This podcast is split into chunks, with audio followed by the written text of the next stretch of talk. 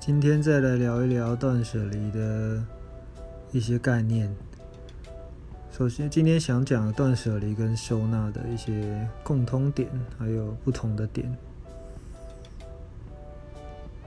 有很多断舍离的社团，还有收纳的社团，有时候彼此会互相矛盾。收纳想到收纳达人大家会想到满满的柜子，可是却井然有序。所谓的井然有序呢，可能是用很多相同规格的。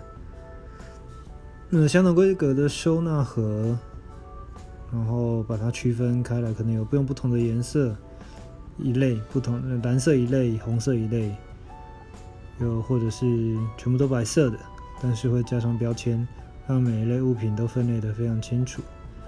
但是物体的总量还是蛮多的，那断舍离可能就很少。断舍离的社团里面看到的，可能不太有收纳。因为东西非常非常的少，它柜子打开可能一字排开就是全部的东西了。那我自己是觉得这两种都是比较极端的状况。我觉得如果可以把两个做一个平衡的话，是一般人比较容易达达得到的状态。就是说，你适度的断舍离，你适度的减少进入你家的物品。然后适度的将它将多余的物品带出家中，可能送人或二手，总之就是让它离开家里。你要周期性的去检视家里面储藏的物品，然后有没有需要让他请他离开家里面的，一时冲动买的或者朋友送的，当下舍不得丢掉，所以又留下来的，然后。我觉得规规格化的收纳也是也是我自己喜欢的。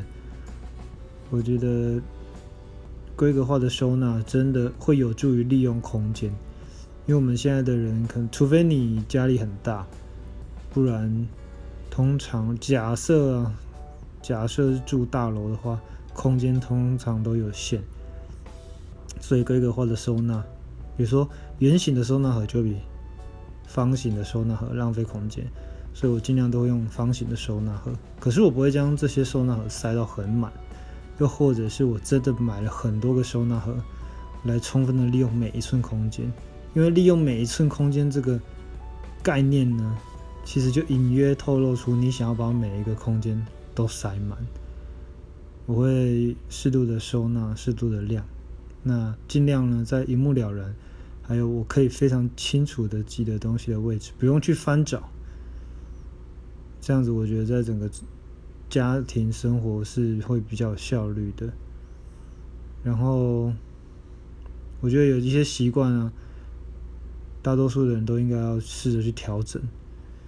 比如说，收集纸袋，然后收集纸箱，就是一些宅配箱，或者是网购收纳的纸箱。我觉得可惜呀，然后就把它都胶带都割开，然后平摊，那可能收在床底下，觉得有一天会再拿出来用，或者是纸袋，现在纸袋都做的很漂亮啊，最起码牛皮纸袋也是有一点质感。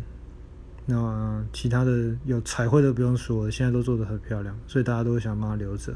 可是问题是越来越多，你可能会有一袋专门在收纸袋的袋子，通常都会装到蓬起来。好像吃到饱一样，吃到撑的不能再撑，柜子可能也关不起来。那我觉得是适量的收纳。其实我们不同尺寸的纸袋，你只需要每种尺寸可能各留个两三个，因为你获得纸袋的几率其实是非常高的。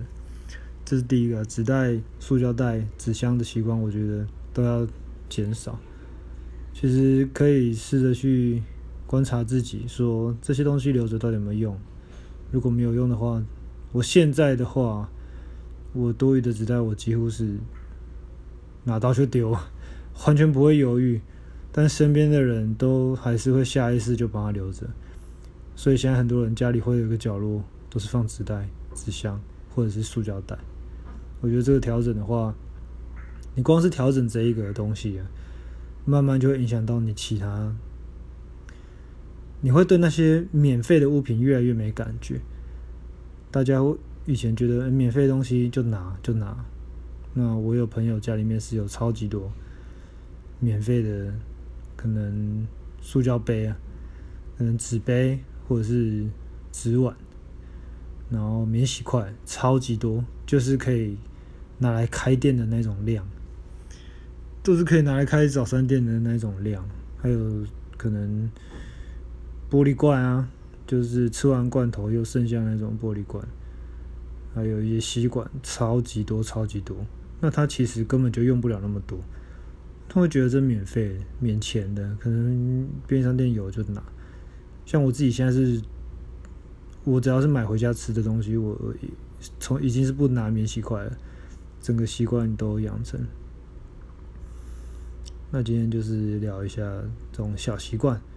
还有收纳跟断舍离，我觉得两者是可以相辅相成的。就是当我们把收纳的格式定下来之后，然后把收纳的量也定下来，我觉得就可以比较好帮助自己。哦，对了，还有我不要拿一些礼品盒，或者是总之就是偶然间拿到的一些。自己觉得漂亮的纸箱来做收纳。首先，我觉得第一个是那些漂亮的纸箱啊，跟家里面的整个空间都很不搭配。然后，漂亮的纸箱通常也都跟柜子在尺寸上是很不合的，浪费很多空间。然后，它本身也不是为了收纳而收纳，它本身也不是为了收纳而设计的。所以，其实。并不能有效的利用到空间，这个我觉得我现在自己是也没这个习惯了，因为我觉得你多了一个空间，你留了那一个纸箱，其实很容易你就用买东西来塞进那个纸箱里面，这跟做断舍离的精神是相违背的。今天就小聊啦，拜。